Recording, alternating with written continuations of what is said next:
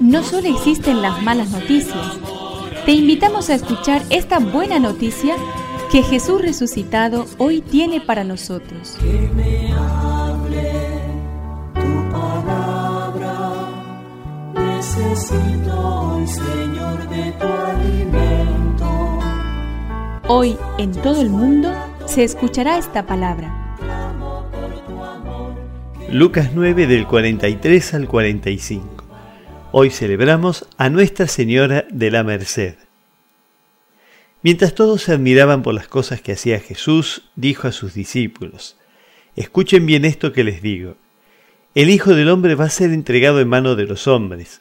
Pero ellos no entendían estas palabras. Su sentido les estaba velado de manera que no podían comprenderlas y temían interrogar a Jesús acerca de esto. Que me aliente tu espíritu, necesito que me llene este valor.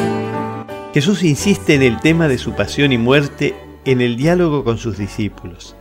Sabe que es importante que ellos estén preparados para el escándalo de verle morir. A pesar de ello, la comprensión de la cruz es tardía, tanto en ellos como en nosotros. Hay temas que nuestra conciencia dilata, hay sufrimientos y verdades que rehusamos ver.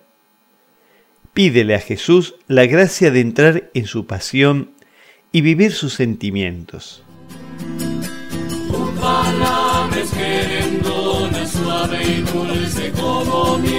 Es una contribución de la parroquia catedral para este año misionero diocesano.